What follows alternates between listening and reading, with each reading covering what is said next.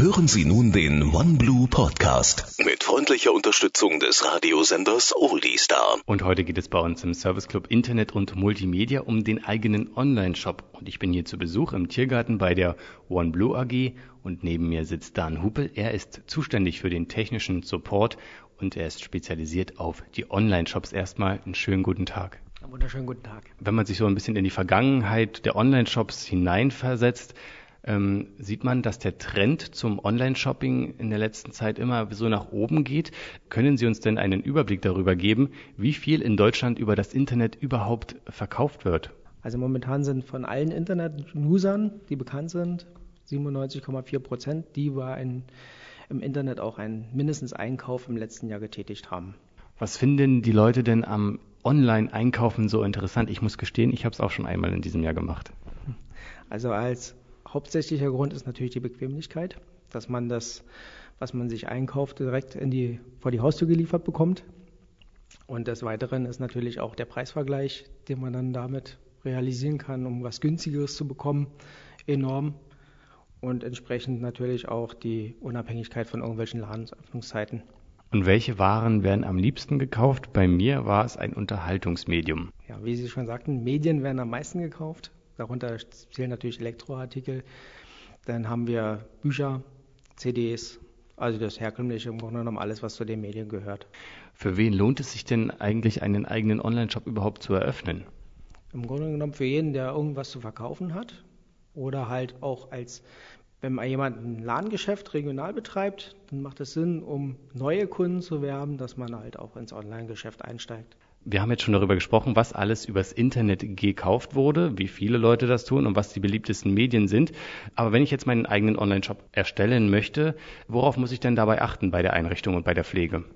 Also es kommt natürlich auf die Artikelanzahl an, die der Kunde verkaufen möchte und auch in die Kategorien, wohin die Artikel dann verschoben werden soll. Aber man kann schon sagen, innerhalb von einer Stunde ist im Grunde genommen so ein Online-Shop erledigt, dass man ihn veröffentlichen kann und sich zum ersten Mal im Internet auch präsentieren wird welche Funktionen sollte ich denn meinen Kunden bieten und äh, welche benötige ich selber? Also hauptsächlich, damit Sie auch in Ihrem Online-Shop wieder in Erinnerung gerufen werden, sollten Sie eine Newsletter-Funktion haben. Das ist ganz wichtig.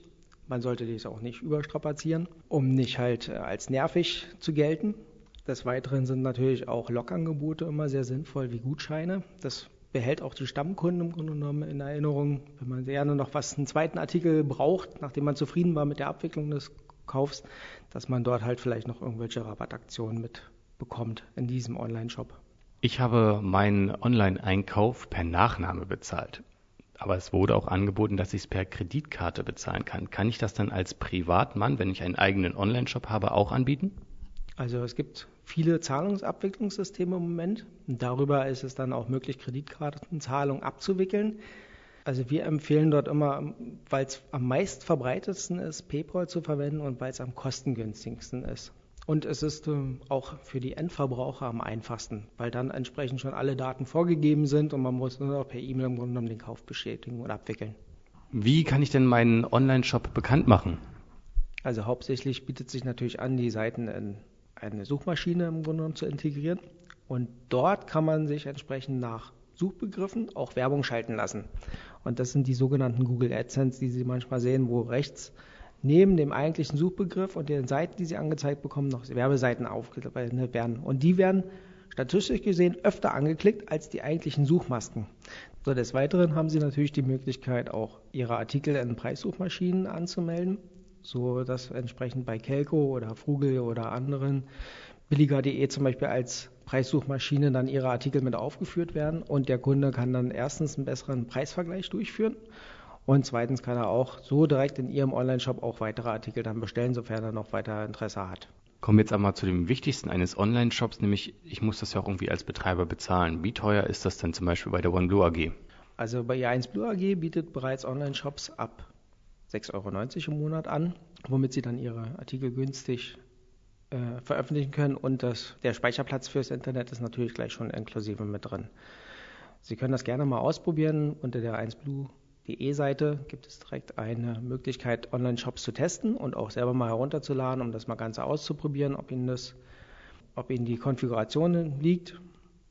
Und bei anderen Anbietern sind Sie bei weitaus höheren Preisen dabei. Sie hörten den OneBlue Podcast mit freundlicher Unterstützung des Radiosenders Oldie Star.